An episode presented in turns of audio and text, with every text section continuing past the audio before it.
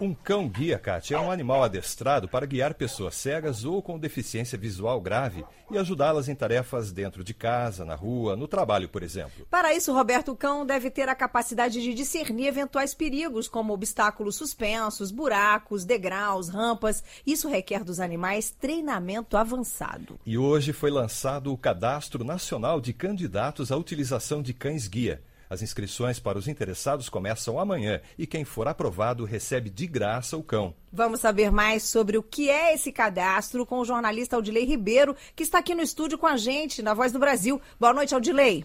Boa noite, Kátia. Boa noite, Roberto. Aldilei, por que, que o governo criou esse cadastro e qual é o objetivo dele? Kátia, a ideia da Secretaria de Direitos Humanos da Presidência da República é organizar a espera dos candidatos a terem um cão-guia, além de fazer com que todos que precisam também conheçam essa política pública. Vai funcionar assim, viu, Kátia? A pessoa com deficiência visual vai se, se inscrever no cadastro. Daí, os centros de formação de treinadores e instrutores de cães-guia vão acessar esse cadastro e começar o processo de seleção sempre que houver a disponibilidade de cães. E quem pode participar dessa seleção, Aldilei? Roberto, o candidato deve comprovar a cegueira ou limitações de visão de acordo com a lei. É preciso ainda ter mais de 18 anos. Também precisam ter condições físicas, psicológicas e financeiras para manter um cão-guia, como por exemplo para pagar as vacinas e a alimentação do animal. Vale ressaltar, viu, Roberto, que a lista no cadastro pode não seguir uma ordem. Isso porque é preciso haver uma compatibilidade entre o cão e o cego. E onde os interessados podem se inscrever, Aldilei?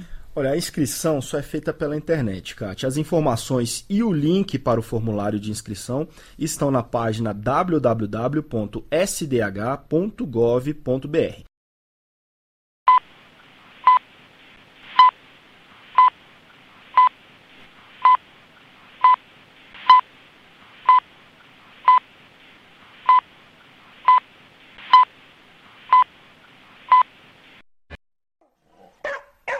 Um cão-guia, Kátia, é um animal adestrado para guiar pessoas cegas ou com deficiência visual grave e ajudá-las em tarefas dentro de casa, na rua, no trabalho, por exemplo. Para isso, Roberto Cão deve ter a capacidade de discernir eventuais perigos, como obstáculos suspensos, buracos, degraus, rampas. Isso requer dos animais treinamento avançado. E hoje foi lançado o Cadastro Nacional de Candidatos à Utilização de Cães-Guia. As inscrições para os interessados começam amanhã e quem for aprovado recebe de graça o cão. Vamos saber mais sobre o que é esse cadastro com o jornalista Aldilei Ribeiro, que está aqui no estúdio com a gente, na Voz do Brasil. Boa noite, Aldilei.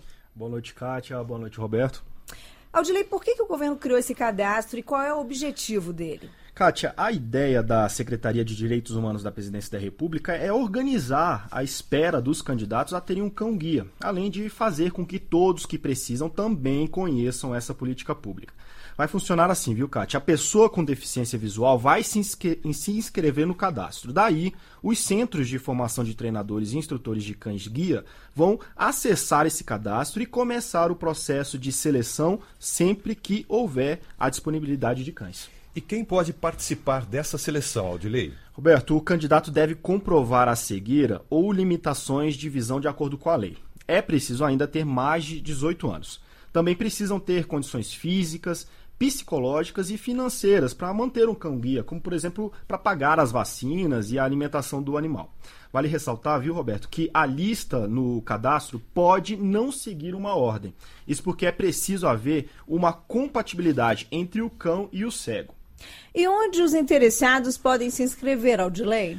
Olha, a inscrição só é feita pela internet, Kátia. As informações e o link para o formulário de inscrição estão na página www.sdh.gov.br.